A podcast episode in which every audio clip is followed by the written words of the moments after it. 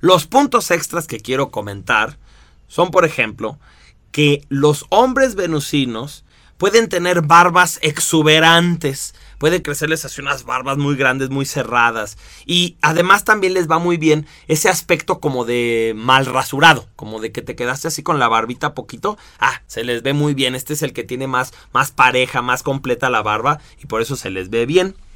Los dientes de arriba de los venusinos muchas veces están separados. Esos dientes, no sé si ustedes ubican a Luis Miguel, pero el diente sí, claro, Luis Miguel no es venusino, ¿eh? para nada, él va a ser marcial. Pero esos dientes que son así separaditos como de conejo, se dan más en los venusinos que en otras glándulas. La comodidad los lleva a vestirse con ropa arrugada, pero que se les ve graciosamente manchada. Como el venusino es así medio distraído a la hora de comer, pues se le cae tantita salsa, un poquito de catsup o algo, y sin embargo el venusino se le ve bien se ve como desaliñado a propósito, se ve como que a propósito se hubiera puesto arrugada esa camisa. Y, todo eso se le ve bien. Acuérdense que su buena vibra hace que sintamos que son muy estéticos. Así como su planeta Venus está rodeado de densas nubes. Los venusinos pueden tener muchas capas en su ropa. Acuérdense a cómo asociar eso. Venus además es un planeta estéticamente muy agradable. Es verde, son unas nubes muy bonitas, tiene puras, puros tonos que, que son armónicos. Son como verdecito con amarillito, con azulito. Entonces son tonos que van muy bien. Y así vemos pues, que los venusinos también tienen buen gusto.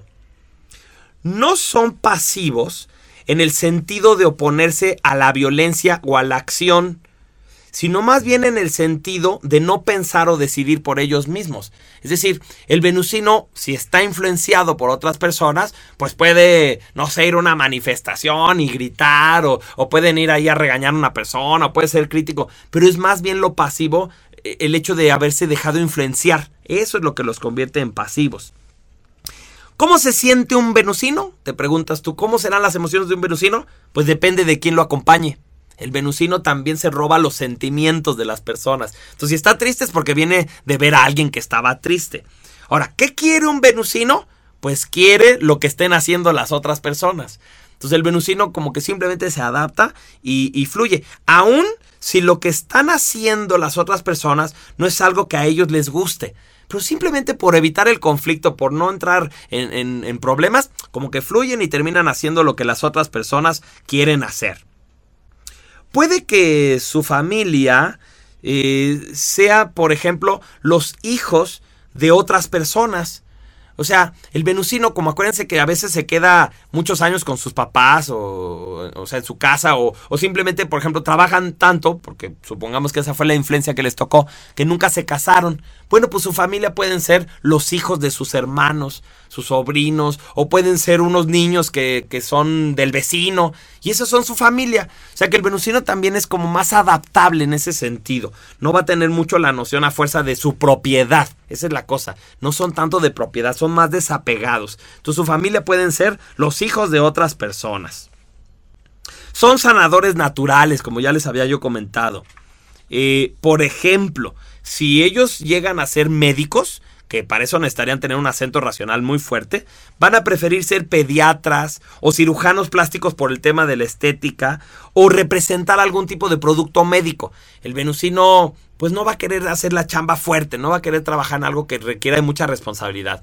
Va a preferir hacer algo como más de fluir con su energía, por ejemplo en el tema estético o de cuidar niños o cosas así, y por ahí lo veremos más en la medicina. Pero también como son sanadores naturales, es la glándula que más puede ser, por ejemplo, sanador de Reiki o no sé, una persona que le guste el tai chi o imponer las manos y con eso sanar a los demás. Todo eso es muy común de los venusinos. Incluso pueden ser, por ejemplo, lectores del tarot o lectores de las runas o de horóscopos, pero no tanto porque se sepan la técnica, sino más bien porque cuando ya están frente a la persona, como que les llegara la información, como que se conectaran con el universo y empiezan a decir cosas y normalmente son muy acertados.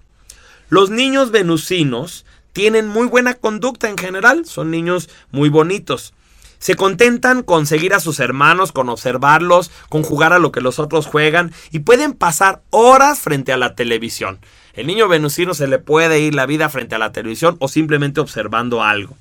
necesitan que se les anime a tomar decisiones. Claro, los adultos también, pero normalmente a los niños venusinos, como ya les había recomendado, hay que confrontarlos con la consecuencia de no decidir para que desde niños desarrollen la habilidad de tomar decisiones. El venusino no está atento ni al mundo externo ni al mundo interno.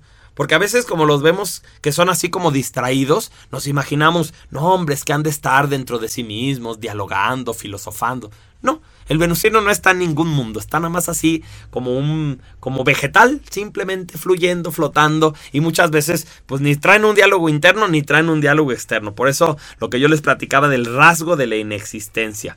Sus cualidades son la calidez, la tolerancia, la buena voluntad para complacer a los demás y ayudar a los demás.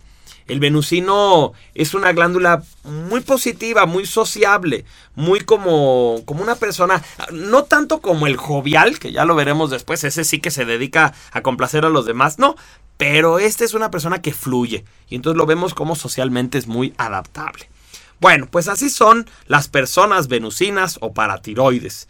Recuerda que este es el momento, o cuando tengas tiempo, pero que sea pronto, de escribir tus reflexiones y notas en el manual y localizar a personas que creas que son de este endotipo.